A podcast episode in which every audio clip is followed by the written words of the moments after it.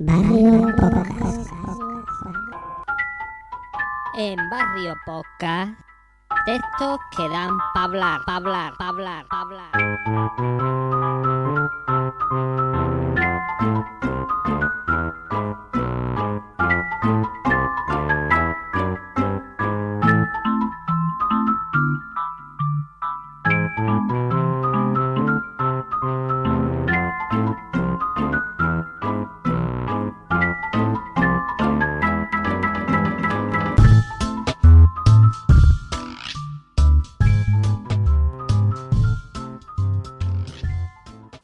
El feminismo civilizatorio, a propósito de Un féminisme décolonial de Françoise Vergès, un artículo de Andrea Deatri para laizquierdadiario.com, publicado el 4 de agosto de 2019.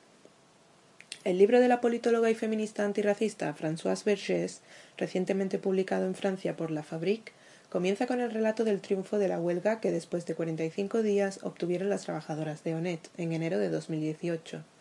La victoria sobre la empresa contratada por el Sistema Nacional Ferroviario de Francia para limpiar las estaciones de tren permite a Vergès demostrar la combinación de racialización, feminización, explotación, invisibilización, violencias sexuales y sexistas que actúan en la industria de la limpieza.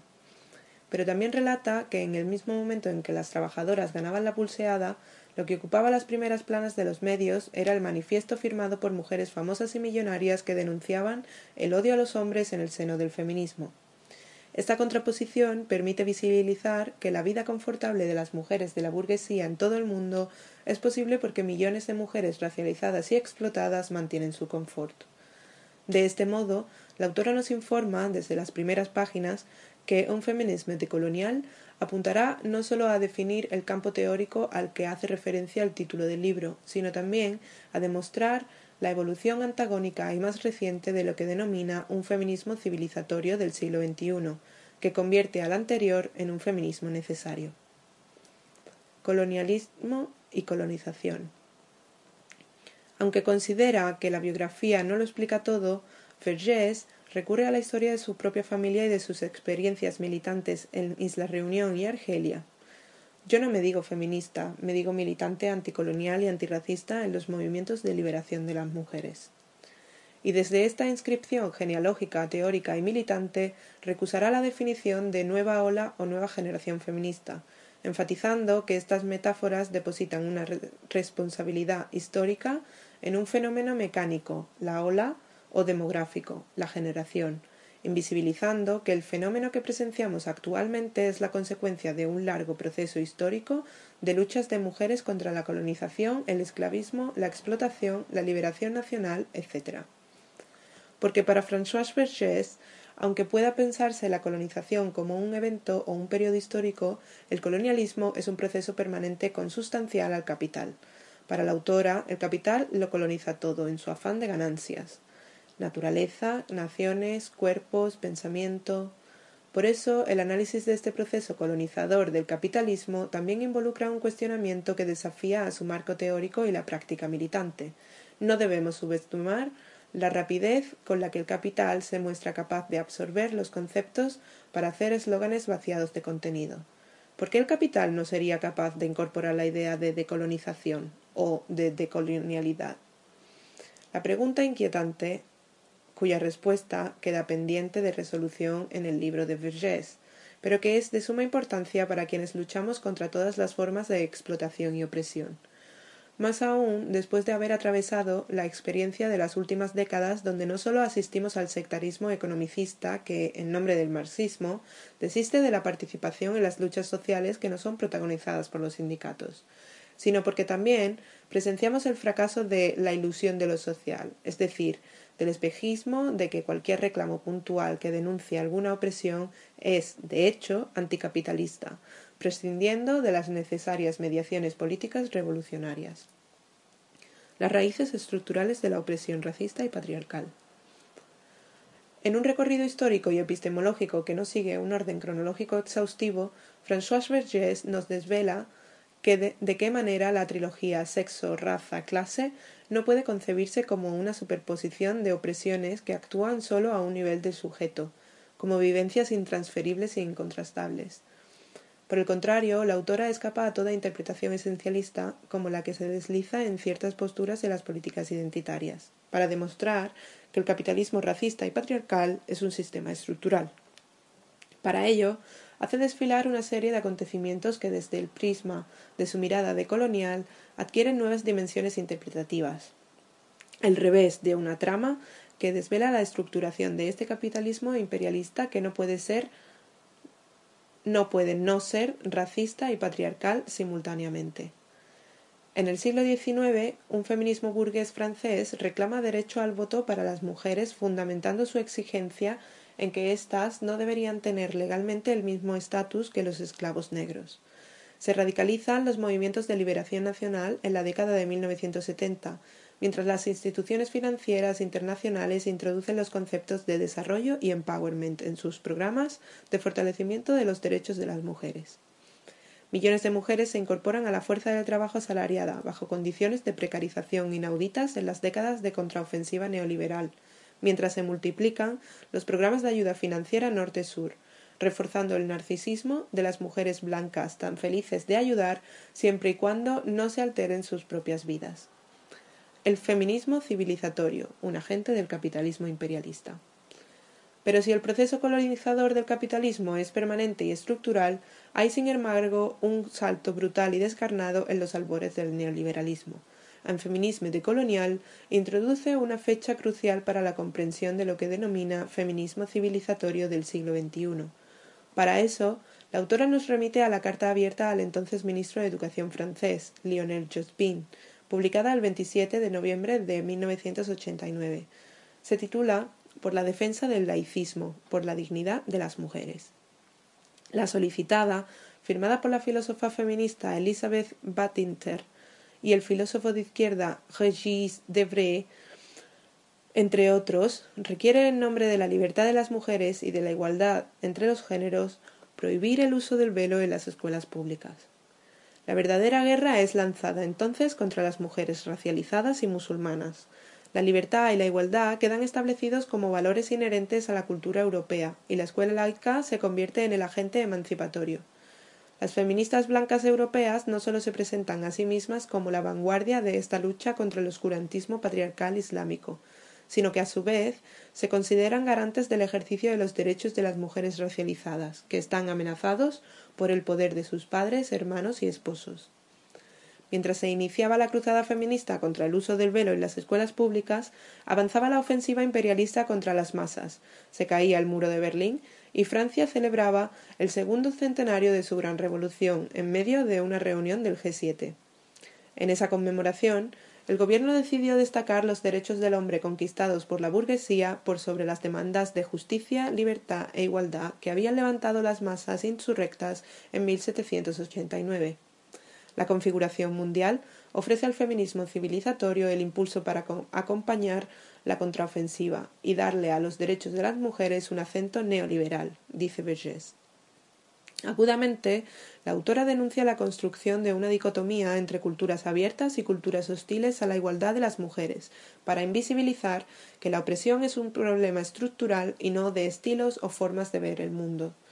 Lo advierte porque en esta cruzada civilizatoria se reconstruyen además el agente y los objetivos de la lucha feminista.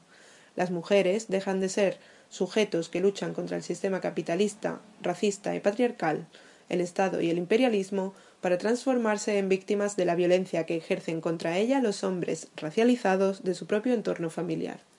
Por eso, Fergés desvela el colonialismo implícito en esa sororidad que, naturalizando una determinada cultura, permite a las feministas blancas ocupar el lugar de la hermana mayor, que rescata a las otras racializadas y minorizadas del patriarcado que las mantiene en la sumisión una política colonialista del Estado imperialista instrumentalizada no solo por las feministas institucionales, sino también por vastos sectores de la izquierda francesa.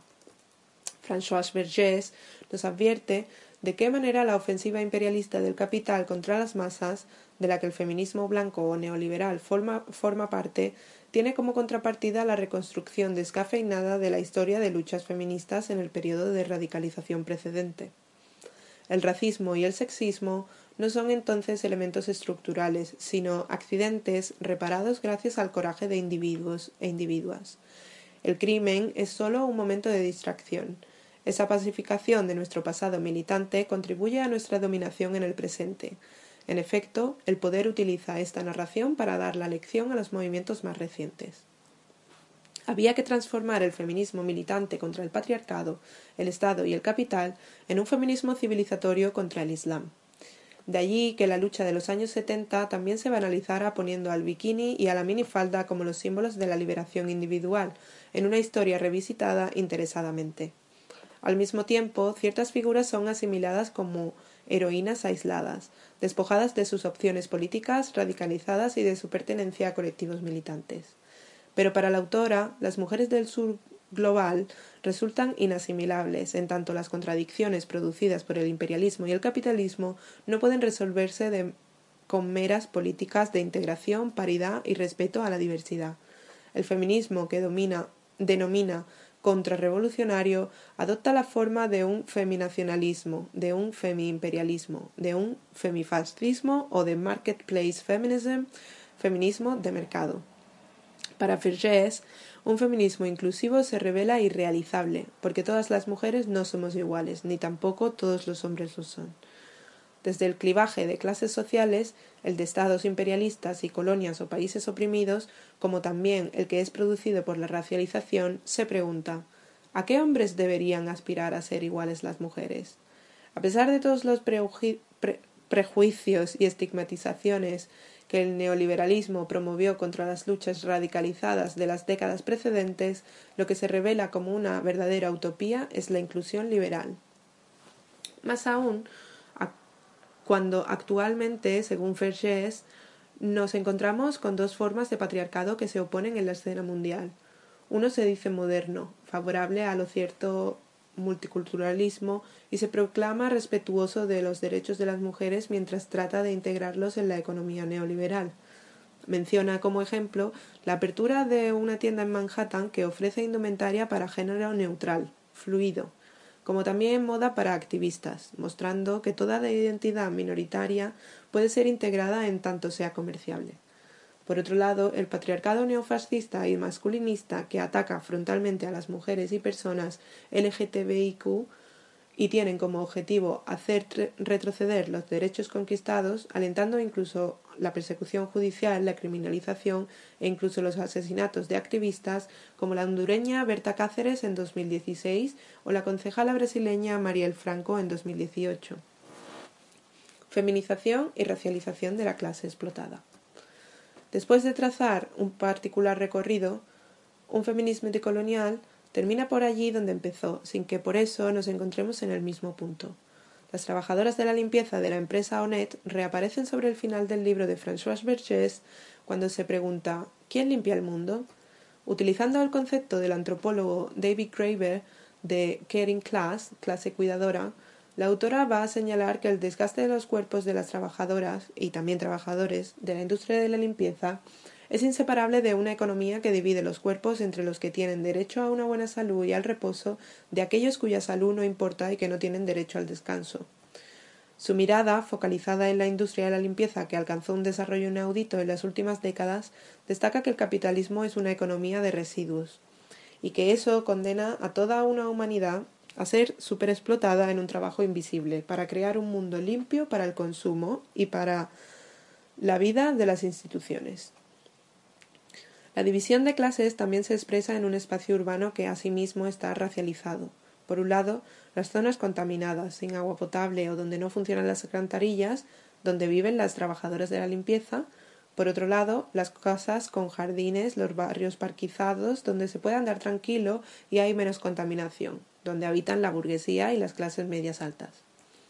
Para la autora, la industria de la limpieza, estructuralmente feminizada y racializada, muestra su relación con el pasado esclavista o colonial de la explotación del trabajo de cuidado.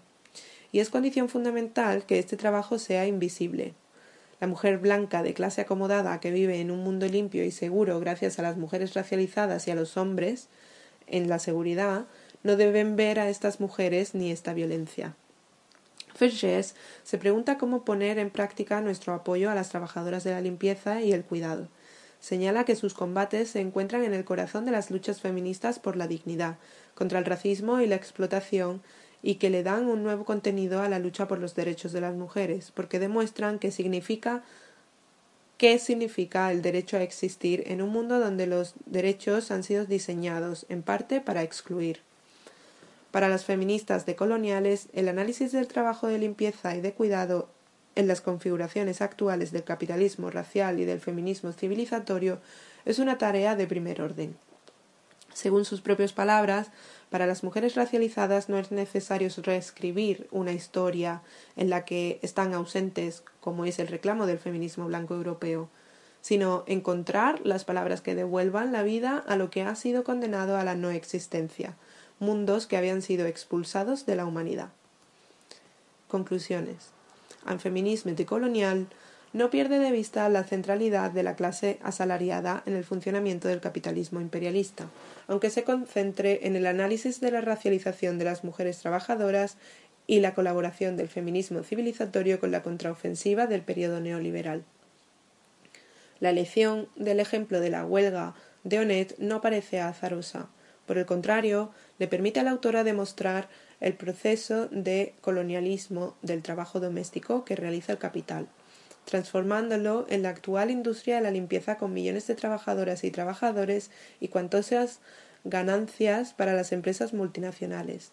A diferencia de otros análisis, incluso divergentes entre sí, como los de Nancy Fraser o Silvia Federici, para Vergés es importante pensar el trabajo de reproducción social, realizado mayormente por mujeres y en los países imperialistas racializadas, fundamentalmente como trabajo asalariado que permite el funcionamiento de otros sectores de la economía capitalista. Y desde allí establecer los vínculos que existen entre esa forma de reproducción social y el trabajo doméstico gratuito, como también especialmente la explotación esclavista de las mujeres racializadas. Sin embargo, el feminismo decolonial no aborda la dificultad de la clase trabajadora, nunca tan extendida como en la actualidad, para conquistar su unidad en la lucha anticapitalista, teniendo en cuenta, como seguramente compartimos, que la misma no surge espontáneamente de la situación económica de su explotación. Por la negativa, el uso patriarcal, racista, xenófobo, etc., que hacen las clases dominantes y las burocracias sindicales de las diferencias identitarias para mantener la división de los explotados, son una muestra de ello. El interrogante sigue siendo cómo articular una política de carácter estratégico que pueda unir a la clase trabajadora y los movimientos sociales, feminista antirracista, contra la política de la burocracia sindical por un lado, como también de las direcciones reformistas de los movimientos por otros, que separan los reclamos y facilitan, también por esta vía, que las demandas sean asimiladas por el sistema capitalista. Para quienes sostenemos que la clase obrera industrial, por ocupar un lugar en la producción de mercancías, tiene la potencialidad de interrumpir las ganancias capitalistas, pero a su vez no consideramos que sea el único sector con ese potencial, se trata de un debate que todavía merece su desarrollo. Los millones de trabajadoras y trabajadores asalariados, quienes manejan el suministro de energía y las telecomunicaciones, quienes conducen los medios de transporte permitiendo la circulación de las mercancías y de la fuerza de trabajo, quienes realizan la limpieza invisible que permite al capitalismo funcionar diariamente, esa clase explotada, cada vez más feminizada y racializada, tiene en sus manos el poder no sólo de hacer colapsar las grandes metrópolis, interrumpiendo el funcionamiento de la economía y afectando las ganancias capitalistas, sino también de establecer alianzas con otros sectores populares oprimidos por el capital. Ya en Francia conocimos las huelgas Robin Hood de 2016, cuando los trabajadores de la electricidad cortaban el suministro a las grandes empresas y los actos oficiales del gobierno mientras proveían de energía a los barrios populares más pauperizados. El feminismo decolonial no aborda esta cuestión acuciante, pero en este momento de reemergencia de luchas feministas hace un aporte fundamental para alentarnos, alertarnos contra el peligro de colonización de nuestros reclamos por parte del capital. Un acierto de la Fabrique la publicación del libro de Françoise Vergès hoy, cuando las feministas que compartimos las luchas anticapitalistas, antiimperialistas y antirracistas, necesitamos profundizar sobre nuestras divergencias y acuerdos estratégicos, con el propósito de preparar la victoria. Pues mm, muchas gracias por estar aquí hoy en el cuarto debate de textos que dan para hablar con Desmontando el feminismo civilizatorio, un texto de mm, Andrea Diatri, pero basado en la revisión o crítica, digamos, de un texto original de François Bergès, que es una, mm, es una mujer especialista en ciencias políticas y, e historia y centrada en el tema del colonialismo y eh, participantes de diferentes grupos eh, feministas y por la liberación de la mujer. Entonces, nos encontramos con un texto que, como bien dice el título, pues, pretende desmontar el feminismo civilizatorio, que se presenta como una idea de, para acercarnos a cómo el feminismo de países occidentalizados y capitalistas se centran en civilizar, digamos, desde culturas dominantes a un feminismo que, dentro de un feminismo que obvia las circunstancias de opresión de las mujeres en otro tipo de contexto, como pueden ser por las opresiones de raza o del de, eh, propio capital o del imperialismo también. Eh, un feminismo civilizatorio que, se, según nos plantea el texto, se olvida también pues, de cómo estas diferentes dimensiones toman parte dentro de, de lo que son las luchas de la mujer. Y bueno, no sé si alguno de vosotros queríais empezar, mostrar algún tipo de reflexión. Dicho, estoy un poquito perdido, te lo dije. Y me voy. Yo voy a, hacer algunos comentarios, pero cuando surja. Cuando surja. Es que ahora mismo no tengo, no estoy muy concentrado. ¿Pero te ha gustado el texto? Sí, sí, sí, me lo leo ¿eh? entero, ¿eh? no te vayas a creer que no me lo leo. Pero eh, eh, las, las ideas que yo tengo y eso, y eh, que eh, escritas aquí de los apuntes pues, son, no sé si éramos, sí, vamos, están relacionadas, ¿sabes? Pero prefiero que, que vaya un poquito, que fluya un poquito más para meterme de lleno, ¿sabes? Vale. ¿Tú, Jessica?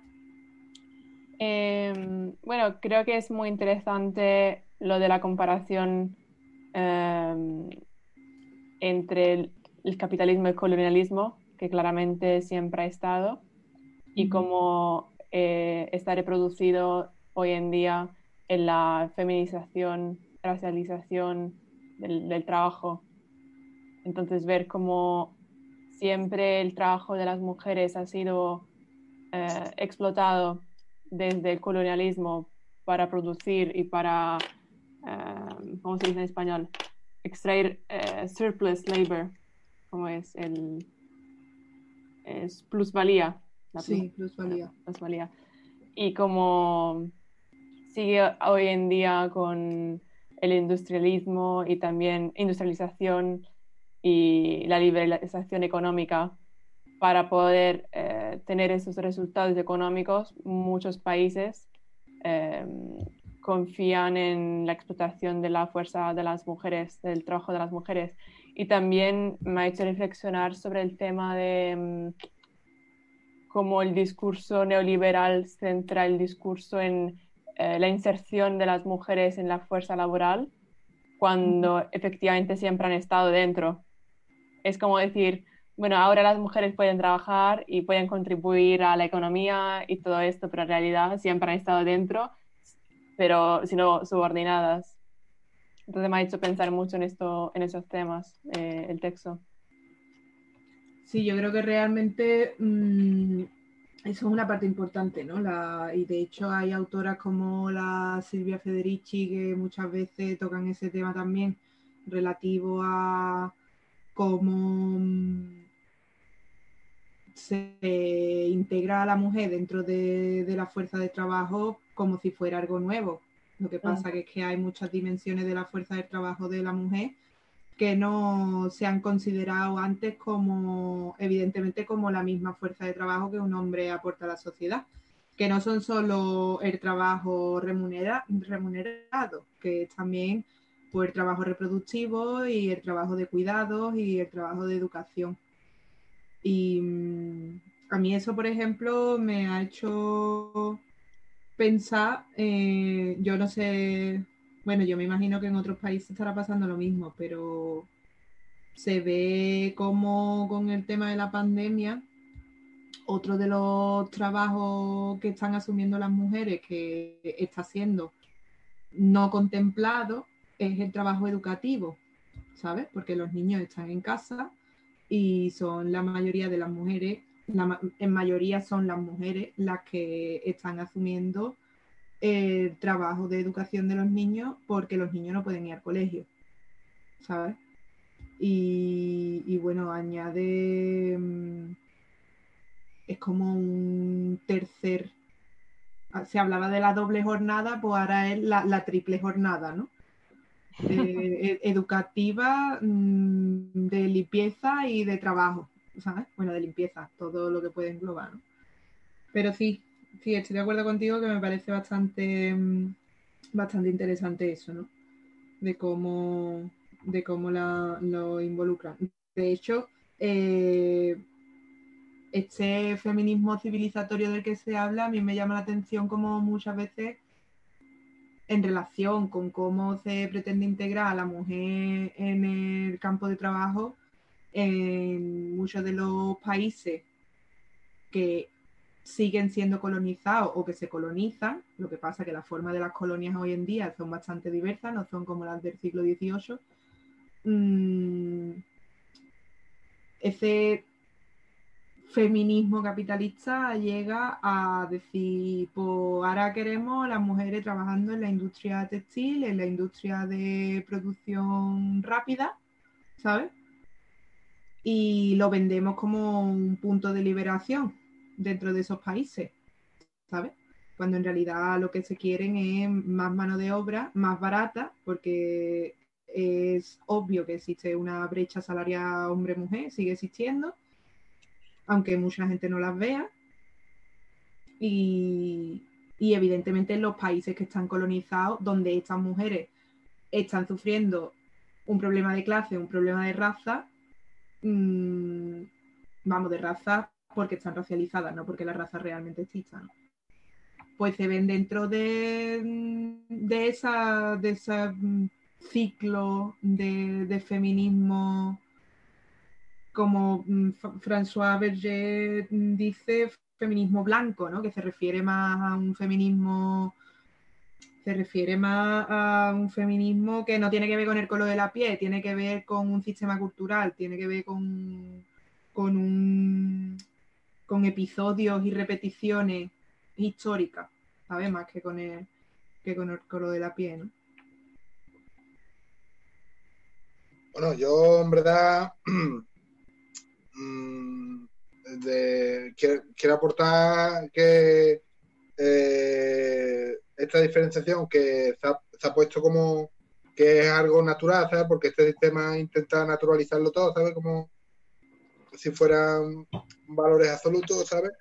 Pero existen sociedades en las que, a lo mejor esto no tiene mucho que ver, ¿sabes? Pero existen sociedades en las que eh, existe el matriarcado, ¿sabes? Y, lo, y, la, y las profesiones primordiales eh, que, que más recursos dan a la sociedad, ¿sabes? Lo, hacen las mujeres, ¿sabes? Como en la caza y la recolección. Y por estadística eh, se ha visto que existe una similitud, ¿sabes? Por tanto, se contrasta, lo que pasa es que eso oculta, ¿sabes? Sí, eso, bueno, la, la experiencia, mm, las experiencias de matriarcado, que yo no lo llamaría matriarcado, porque lo, lo presenta como lo otro del patriarcado y no creo que sea similar. Sí, eh, Pero claro. las experiencias donde la mujer tiene una posición dominante claramente son concebidas de otra manera. Es que eso viene mucho del capitalismo, porque el capitalismo se funda mucho en el estructuralismo y hay una cierta idea entre lo binario, ¿sabes? Siempre hay una oposición, el patriarcado y el matriarcado, eso es verdad. Así es. Entonces, en ese, en ese sentido, por ejemplo, eh, las diferentes comunidades en las que se pueden observar mm, una posición de importancia de la mujer, te dan dos, bueno, yo conozco como dos mm, variantes de eso, ¿no? Una donde realmente las mujeres pueden tener un, sistema de decisión y una visibilización más importante. Y luego tenemos el, otro aspecto, como puede pasar eh, con, la- con las colectividades indígenas o, por ejemplo, con las familias gitanas, donde las mujeres tienen un gran peso para llevar hacia adelante y para producir y para trabajar, pero sin embargo se ven sometidas también por el patriarcado y no tienen esa posición dominante reconocida. ¿Sabes? Entonces ahí mm, en el segundo caso pues nos encontramos con, con un problema mm, de, de discriminación también a la mujer, ¿no? Y de, y de patriarcado que es el más el más falso y el más ruin en verdad, porque no está reconociendo la realidad de lo que se produce. Creo que también es un problema. Sí. Oh, perdón. No, no, di- di- No, no, no, habla tú, perdona, eh, empezaste. sí, que se intenta, yo iba a decir nada más que se intenta universalizar, ¿sabes? Eh, eh, lo del patriarcado, ¿sabes? Eh, lo que ha dicho Ana Cristina. Mm. Eh, yo quería decir que también es un problema de etiqueta, como eh, la diferencia- diferenciación entre productivo y reproductivo. Entonces, lo que también tendría que ser productivo, porque de hecho eh, contribuye a, a la familia, al trabajo en general, y es trabajo, eh, viene considerado como no productivo. Entonces, como esta di- dico- dicotomía entre, entre los dos. Muchas veces me ha pasado escuchar conversaciones, eh, sobre todo, bueno, no sobre todo, pero en mi caso de gente mm, mayor, eh, considerando el trabajo en casa como, como hoy yo no he trabajado. En realidad miro a esta persona y le digo, no, en realidad has trabajado hoy, ¿no? Es como la idea que lo que haces en casa no está considerado así, eh, cuando de hecho contribuye. Pero el problema luego es que tenés dos, ¿no? El productivo y el reproductivo, y solamente uno viene reconocido.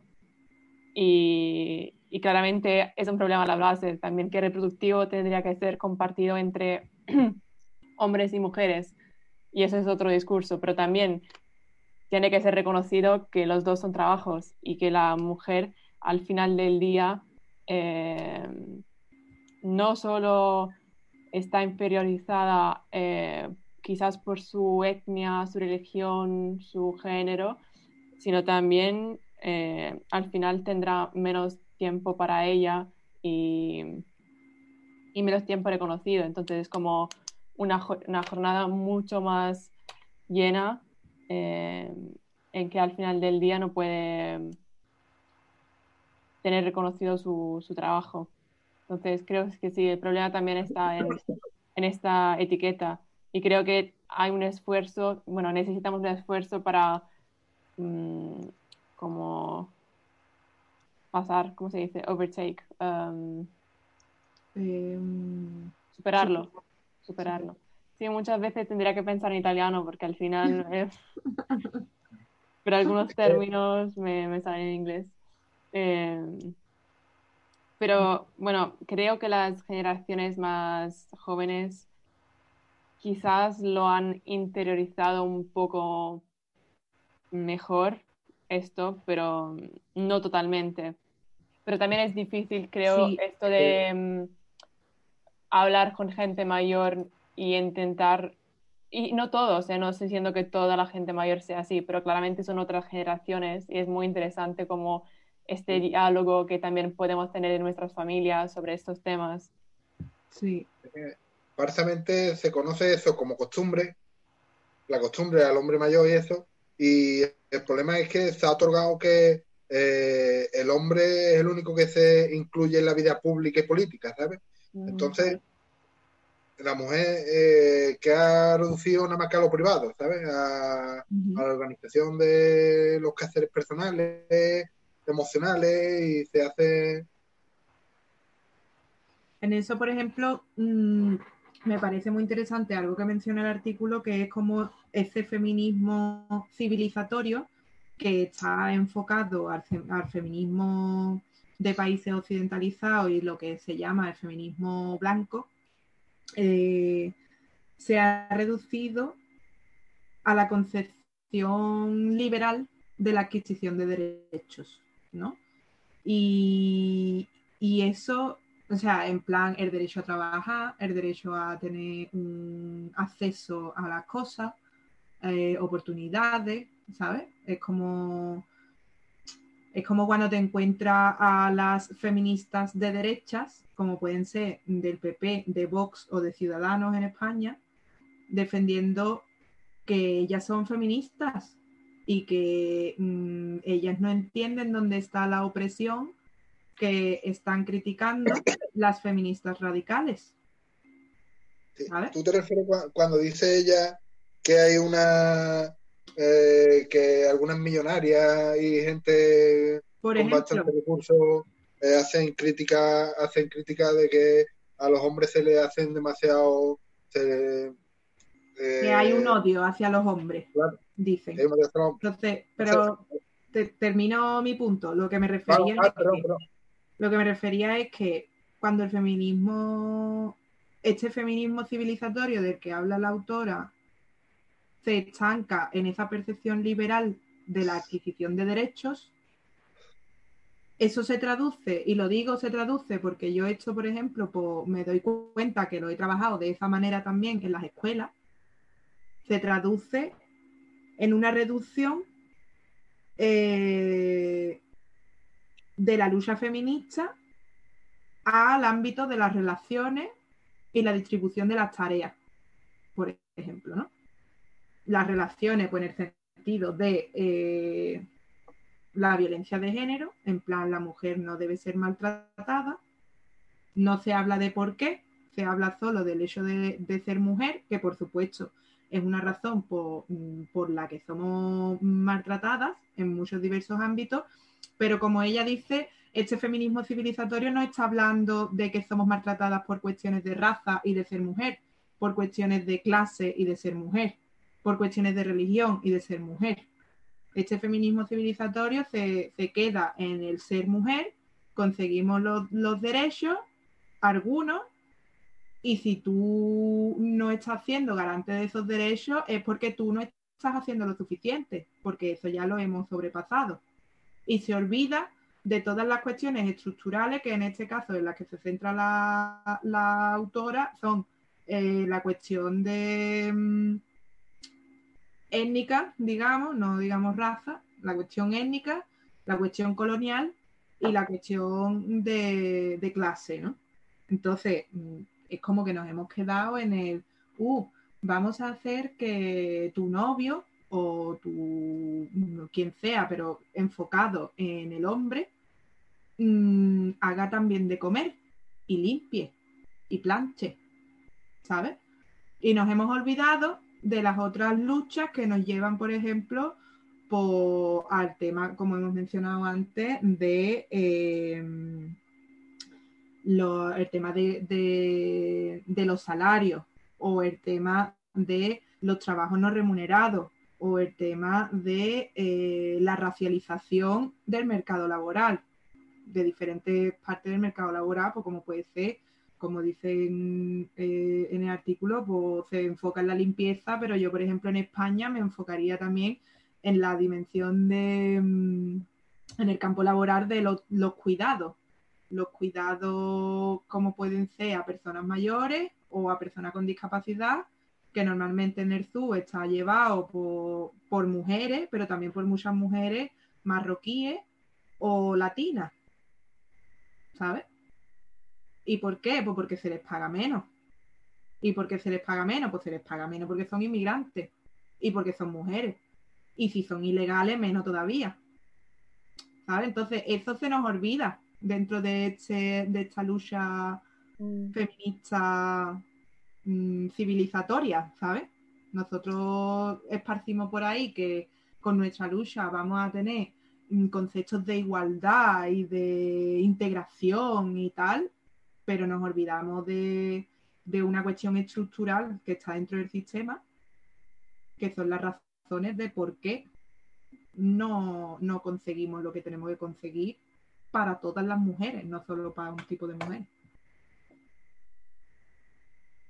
Sí, esto de las estructuras es muy interesante porque mm, al final lo que se, se intenta responder es la parte más superficial, ¿no? O la que se puede em, quizás actuar con políticas, como por ejemplo lo de la igualdad de mm, ah, paternity y maternity leave, como sería? De permiso de el maternidad. permiso de maternidad, que claramente son eh, cosas muy importantes para repartir, como decíamos antes, la el, el ámbito de la reproducción, ¿no? Entonces, como no dejar solamente a la mujer esta, esta dimensión, pero al final lo que hace, y como has dicho tú básicamente, es que no va a actuar en realidad sobre las razones por las que hay en realidad esa subordinación Ujú. Y también lo del feminismo co- coloni- eh, ¿cómo, cómo se llama? Civilizatorio. Eh, me ha hecho pensar en las campañas, por ejemplo, de empoderamiento de las mujeres en el sur global, vistas desde el norte. Entonces, como la, las políticas de Smart Economics se llama, y de las iniciativas de Nike y de las Naciones Unidas, como esta niña podría ser el futuro de su país. Eh, solamente con este dinero podría ir a la escuela y gracias a ella podría contribuir a la situación económica de su país. Plan, frases como esta, ¿no? Claro. Y nos olvidamos de que esas niñas están produciendo zapatos para Nike. Exactamente. Entonces es como, eh, como decías tú antes, el discurso neocolonial, que también las mujeres del sur necesitan la ayuda de las del norte y que las del norte tengan la llave porque ellas ya, ya están empoderadas, ¿no? Plan, Claro. es como decir, bueno, ahora es la hora de las otras, ¿no? Y nosotros sabemos cómo hacer. Eh, que claramente es un discurso muy neocolonial y que también se puede em, encontrar en el texto, ¿no? Como dice, eh, bueno, sí, ahora no me encuentro, no me, no me acuerdo la frase, pero el, ¿cómo se dice? El suco, the juice, eh, del, eh, el, el zumo, eso como sería, pero no sé si se dice en español.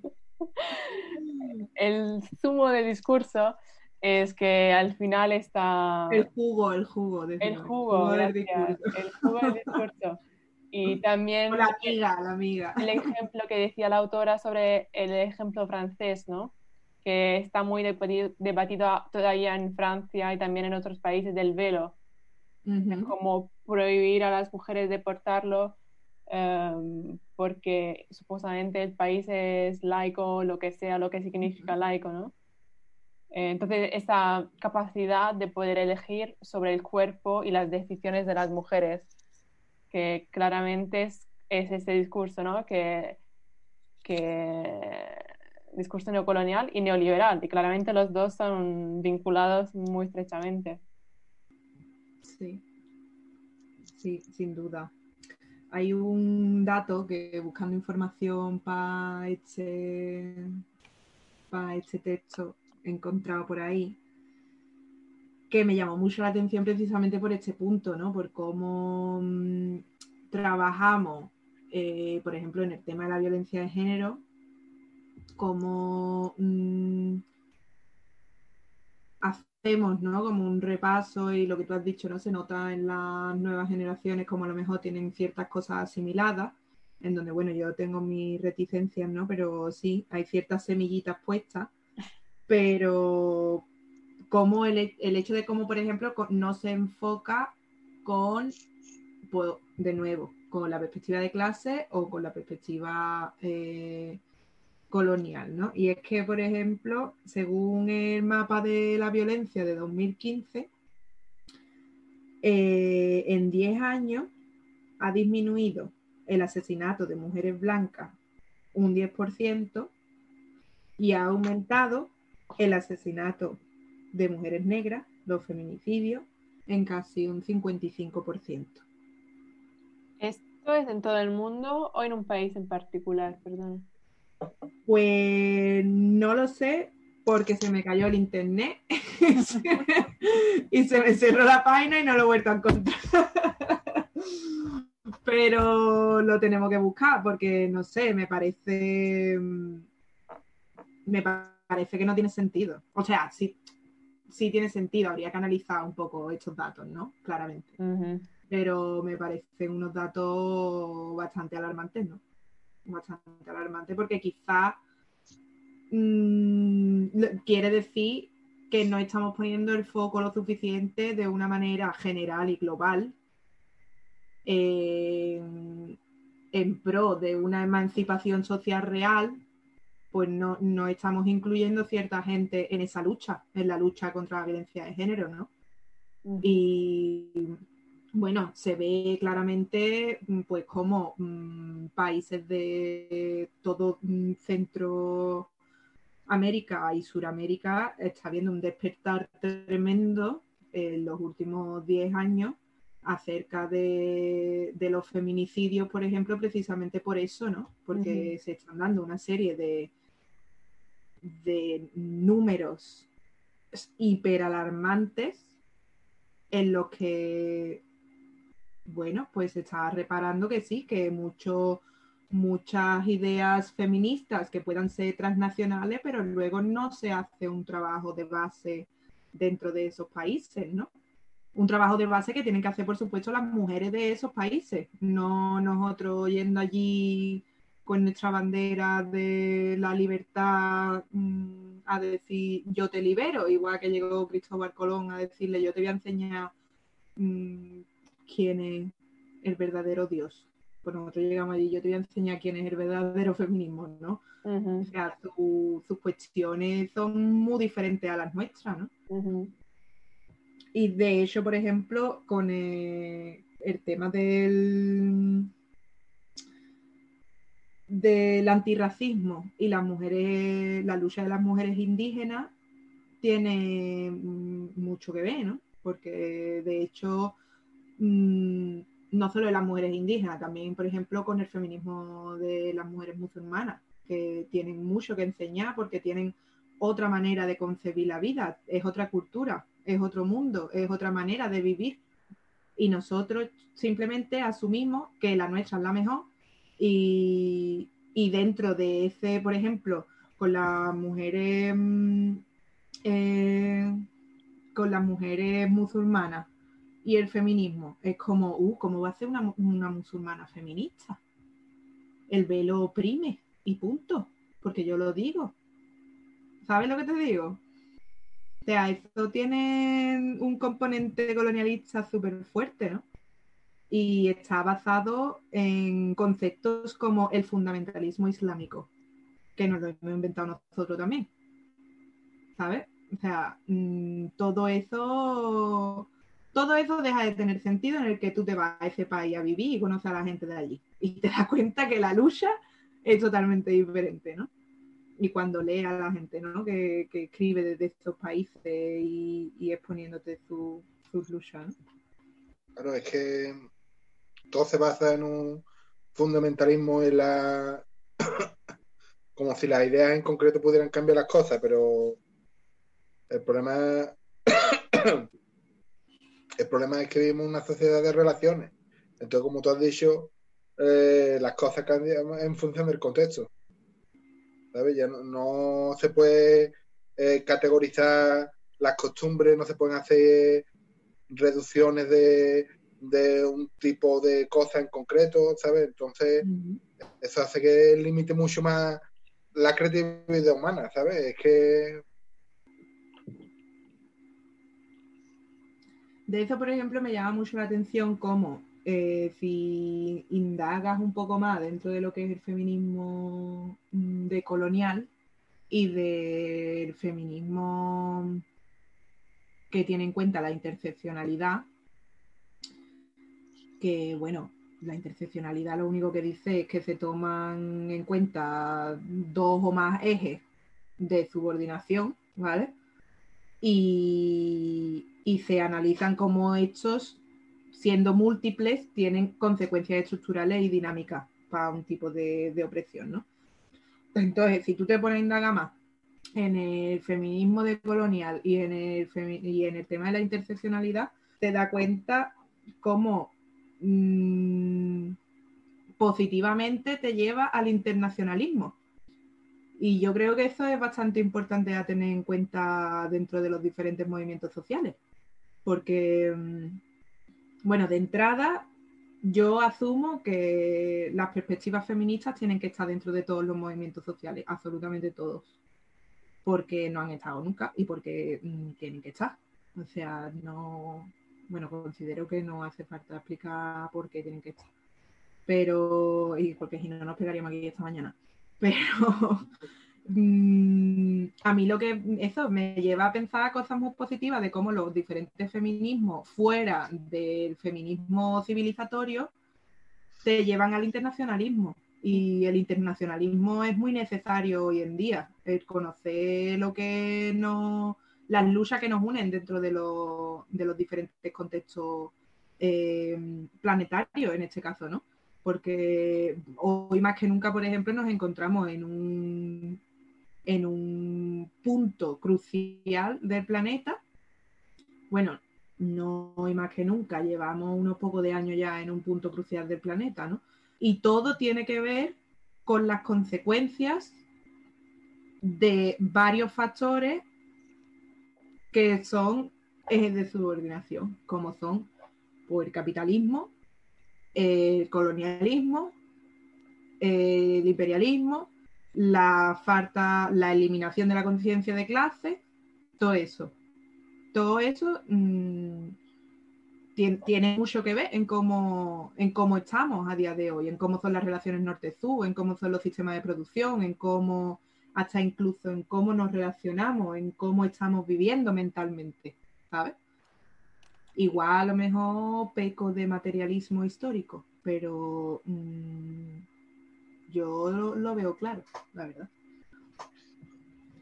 Eh, problema, eh, no sé si me guarda mucha relación, pero el problema es que se le da demasiada importancia al individuo, al individualismo. Entonces eso separa mucho, no sé, eh, ¿cómo explico? Es que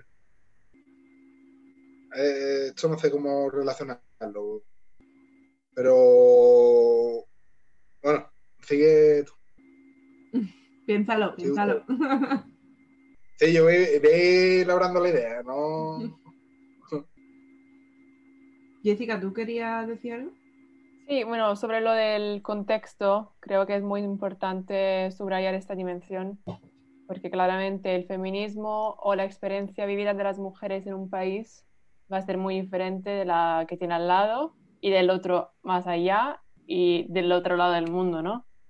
Entonces, claramente hay que acordarnos de esta dimensión, que todas las situaciones son diferentes y como decíamos antes, entonces no podemos aplicar el caso que se aplica en Italia a, Chile, por ejemplo, o lo de Chile a lo de India y, así, ¿no? pero como consecuencia de esto, y como estabas diciendo tú también, Ana, lo del internacionalismo, es lo de cómo podemos aprender de, los, de las otras experiencias, ¿no? Eh, me da, como me surge a la mente ahora, eh, como decías tú en Latinoamérica ahora, cómo se ha enfocado mucho el discurso sobre el feminismo y cuánto los otros países han podido, podido ver cómo se ha desarrollado la situación de los movimientos sociales ahí y las conquistas que han podido tener, por ejemplo, en Argentina con lo del aborto. ¿Abortación o aborto? Aborto, aborto. Aborto. Entonces, eh, creo que es muy importante esto de aprender de, de las otras experiencias, ¿no? Y, y ver cómo, por ejemplo, en el hecho de las mujeres kurdas, cómo estos ejemplos son posibles. Porque hay mucha gente también que comenta sobre la utopía de la igualdad de género o sí, pero aquí no podría pasar así y todo esto, pero en realidad si, si podemos hacer un paso atrás, ¿no? Y ver lo que está pasando y quitar nuestras ideas, nuestros preconceptos de nuestra mente, en realidad esas, esas opciones existen, pero es como la voluntad para llegar hasta este punto. Ah, pero sí, lo del internacionalismo claramente es lo de seguir mirando hacia afuera y aprendiendo y también claramente ver cuál es la situación en, en nuestro país, porque claramente va a ser diferente de, lo, de los demás. Por ejemplo, en Italia, una, hacia los años 70, creo, 80, creo, em, había una, una, ley que uh, consentía el casamiento a fuerza en caso de violación. Y esta ley fue revocada después de la del aborto. Entonces, antes las mujeres mmm, ganaron el derecho al aborto y luego mmm, pudieron quitarlo del casamiento a fuerza. Entonces, esto también está muy a la base también de lo que eh, fue el feminismo de los años 60 y 70 aquí y cómo influyó también lo que es, cuál es el discurso hoy en día en este país. Y... Sí. sí, sí, sí. Además, eh, no solo en ese país, creo yo. Bueno, quizás es que España e Italia parecen muy similares en algunos aspectos, ¿no?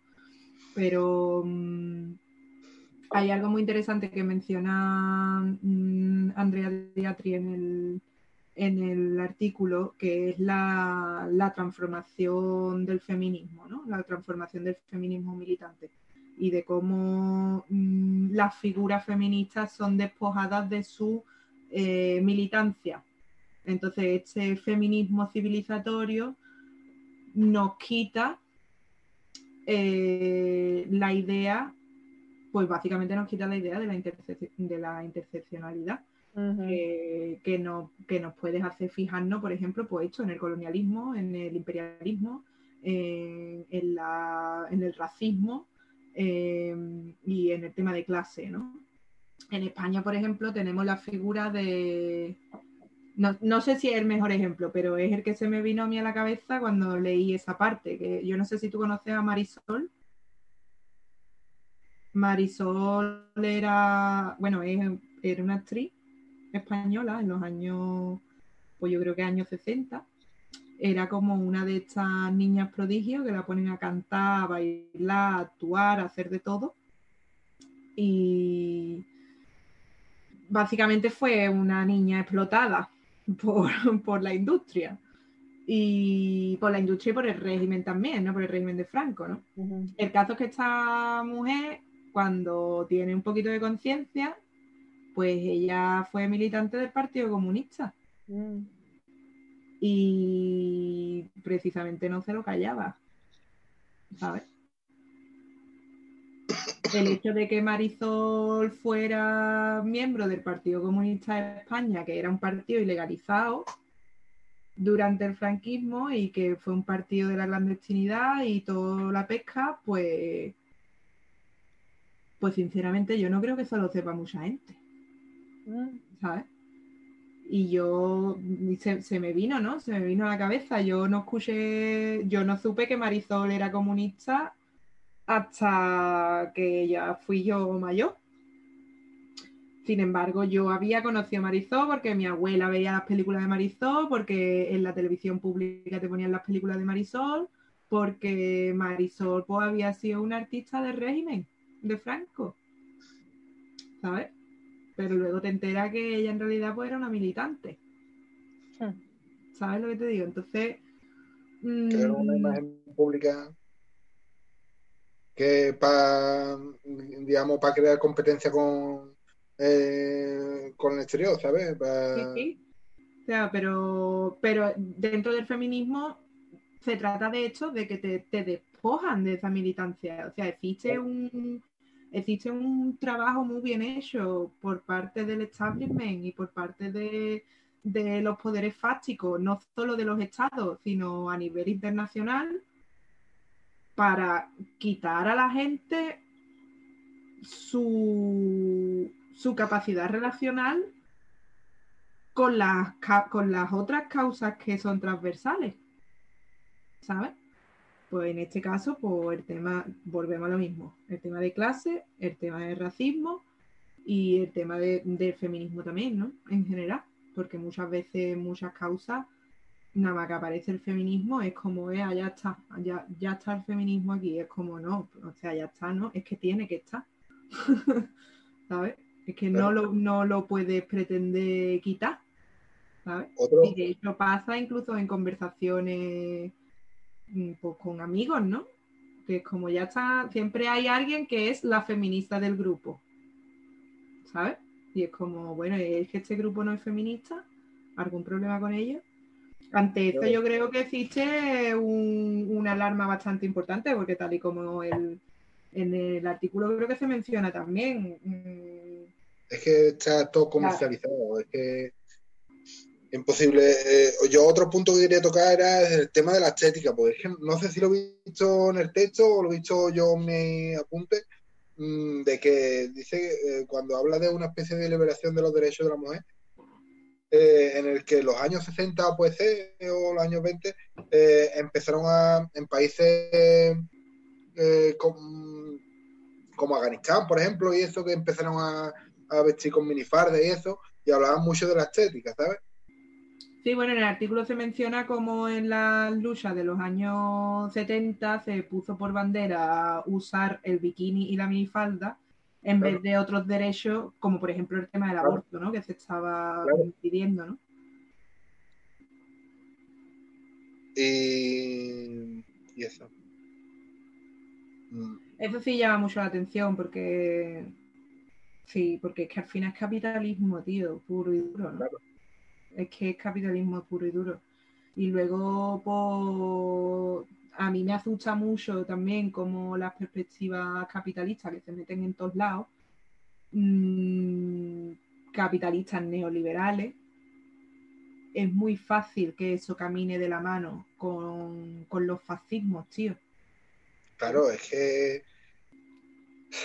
el problema es, a mí me llamó la atención de un texto que leí hace tiempo, hace muchos años, de que las culturas africanas, las culturas indias y eso se reducían a una estética muy simple, ¿sabes? Y se vendían, ¿sabes? Eh, de manera que eh, creíamos que la, la concienciación y la tolerancia y eso eran el hecho de un rasgo de moda o no sé. Eh, no sé si me explico, vamos, si no. no puedo- es que, eh, por ejemplo, a ver, es que lo te- tengo aquí un montón de cosas apuntadas, pero ahora mismo no lo tengo en la mente. El hecho. mm, no sé, que hay una. Se intenta reducir todo. Eh, Perdón, perdón, perdón. Seguidme con ustedes, pues. Estoy más perdido que, que el barco la rosa. No para. Eh, sí, bueno, yo con el tema ese de, de cómo de cómo mm, el- las tendencias liberales pues, cogen muy fácil con el, eh, con los nuevos fascismos, pues yo lo digo, lo digo precisamente por volver al tema de cómo partidos de derecha y de ultraderecha mm, se están queriendo también apropiar de la cuestión feminista. Para Claro. decirle a las mujeres, mm, no te altere tanto que en verdad ya tenemos libertades. Y es como, Sí, sí. yo, mm, ¿tú te estás quedando conmigo o qué? Sí, Y eso es muy importante a la hora de tener en cuenta el concepto de, de lo que se menciona ahí de la ilusión de lo social, ¿no? Y la verdad es que me ha hecho mucha gracia el concepto, porque yo muchas veces pienso, mm, resumo, a y a veces digo en mi discurso, ¿qué culpa tenemos los de izquierda que, que todo es muy social, ¿no? No, al revés, ¿qué culpa tiene todo lo social que es muy de izquierda, ¿no? Pero me ha hecho pensar esa parte, ¿no? de- del artículo, porque realmente, pues sí, hay muchos troyanos ahí metidos, en verdad. Hay mucha gente que te quiere vender, mm, que te quiere vender humo, bueno, en realidad, y que van Eh, sociales por la vida como si fue, como si incluyera que ellos son anticapitalistas, antiimperialistas Sí, y antirracistas y en verdad no lo son. Es un oportunismo, ¿sabes? Al fin y al cabo, ¿sabes? Intentar aprovecharse de oportunidades para cambiar discurso y, mm, y eh, eh, intentar olvidarse, ¿sabes? Es como el otro día, una, un amigo escribió un, un post en Facebook y dijo la crítica de los de ultraderecha a los progres, ¿sabes? Y empezaba a decir, oh, tú eres progre, tú nada más que miras por el bien, no sé qué, como si estuviera mal visto, ¿sabes? Es que Claro. Es que realmente lo está. Sí, sí, sí, sí, es que es que así, pero no sé, es que el estado de bienestar se, se han creado muchos conceptos que eh, se- eh, la demagogia y todo eso, y lo malo de, del dinero que y la globalización que hace que, que no se creen conceptos, ¿sabes? Que realmente eh, eh, se, establezca, establezca un diálogo, un diálogo entre la sociedad y la política, ¿sabes? Que el político realmente tenga una, un- una capacidad de acción, ¿sabes? Como te dije.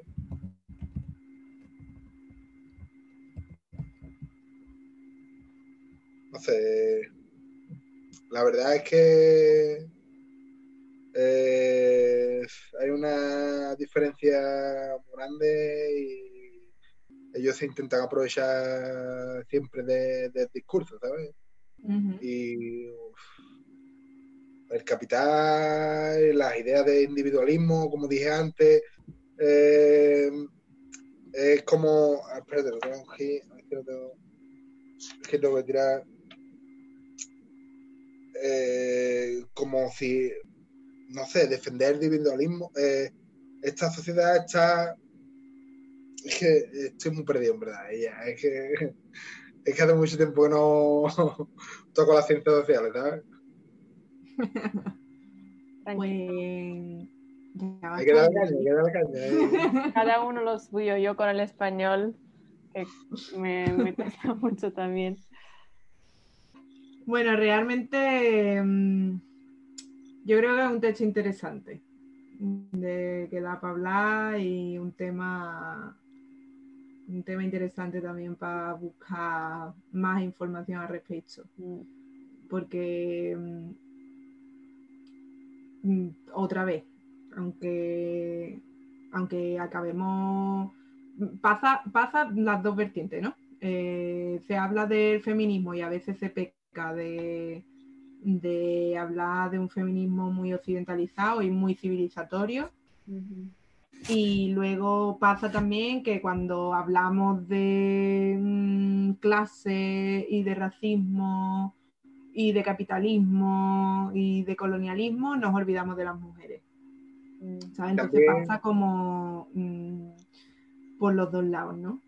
Creo yo. Y sin duda, sin duda es algo a, a tener en cuenta, ¿no? Y a, y a tenerlo cada vez más presente, por supuesto. De hecho, hay un punto que se me ha olvidado tocar, que con el tema de colonialismo y racismo desde una perspectiva feminista, la prostitución y el consumo del sexo es un tema que yo creo que deberíamos de tocar Y que es mayoritario en las mujeres que en los hombres. en esta conversación es mayoritario las mujeres que los hombres, la mayoría de las mujeres que son víctimas de eh, tráfico sexual son mm, de países, pues que podemos decir colonizados, porque Claro, países colonizados son un cualquiera que esté siendo explotado por un país con más recursos, ¿verdad? Que sea más rico. Eh, yo tendría que mirar números, pero yo qué sé, mm, números y páginas de porno, básicamente, porque seguro que te metes por ahí y seguro que tiene más visitas asiáticas, mm, latinas y no sé qué, que si pones mm, blancas, ¿sabes? Entonces, toda esa industria, toda la industria del sexo en general, eso tiene un, yo creo que tiene que tener un componente, por supuesto, de clase, pero también eh, colonial y Ujú. racista increíble. Así que igual sería una propuesta para un para Sí, una sería muy interesante como la fetichización de como el término orientalismo, ¿no? La sí, bueno, no El sé cómo fetiche explicarlo, pero sí, el fetiche hacia lo, lo diferente y lo que se, siempre se ha sexualizado, ¿no? Como durante el colonialismo ah, hasta hoy en día. Sí, Pero sí Pues lo bueno, podemos chicos, proponer. sí, yo Bueno. me lo apunto, lo tengo en cuenta. Espero que nos veamos pronto. Tenemos unos temitas bastante interesantes para los próximos meses, creo yo. Creo que los podemos disfrutar bastante. Y nada, que me alegra veros en el 2021. Por fin. Sería muy guay poder hablar de esas cosas enfrente de una cerveza, mirarnos cara a la cara, pero sí. Pero bueno, mira, por lo menos Sí. yo pues, la verdad es que he hecho un buen rato con vosotros siempre que También. No, no, no, no me estaba quejando. Ya. Lo siento, lo siento porque estamos perdidos. Hay varias cosas que me hubiera gustado decir. Lo que pasa es que ni tenemos tiempo ni yo tampoco soy muy elocuente, ¿sabes? Bueno, no pasa nada. Tú vas cogiendo el ritmo como tú veas y Sí. puedas y quieras. Si esto tampoco es que no estamos en clase, ¿sabes? Sí, ya, ya, ya. Lo que pasa es, para mí, yo no estoy acostumbrado a debate y esto me pongo un poquito nervioso. Entonces me cuesta pensar y explicarme, ¿sabes? Y Nada. aparte, este tema, me lo, en verdad me lo leo por encima, pero me lo trabajo más por apunte y eso. Y quería decir algunas cositas, pero lo que pasa es que son. Hace tanto tiempo que estoy tan perdido en las ciencias sociales, ¿sabes? Me cuesta explicarme. No pasa nada. Yo espero que te inspire y te motive. Sí, la verdad es que sí, eh, me estoy motivando. Bueno, chicos, pues nos vemos en dos semanitas con un texto sobre la vivienda y los alquileres que puede estar muy interesante también. Así que cuidarse mucho, ¿vale? Venga, muy bien. Eso, Chao. Adiós. Bueno,